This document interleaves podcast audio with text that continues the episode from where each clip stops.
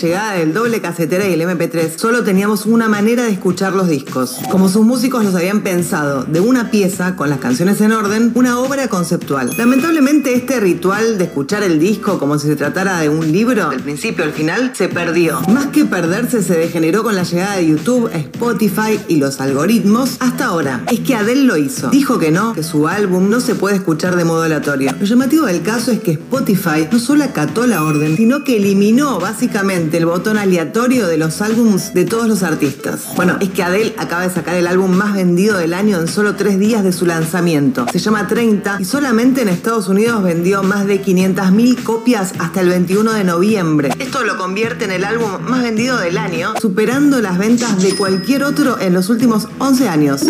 Descargo que hizo Adele en Twitter y me encanta. Dijo que fue la única solicitud que tuvo en la industria en constante cambio. No creamos álbumes con tanto cuidado y pensamiento en nuestra lista de canciones sin ningún motivo. Nuestro arte cuenta una historia y nuestras historias deben ser escuchadas como pretendemos. Gracias Spotify por escuchar. Se puede leer en la cuenta de Adele. Entonces, a partir de ahora, el botón aleatorio estará disponible, pero no de manera predeterminada, solamente en las listas independientes. Es que claro, no leemos una novela al revés. Podemos saltear hojas, pero no es la idea. Tampoco pasamos a doble de velocidad una serie, no des ideas, Irina. Pero sí escuchamos de cualquier manera un disco en Spotify. Así que, Adele, felicitaciones. Soy Irina Sternik y esto fue una pastilla tecnológica. Pasaron cosas.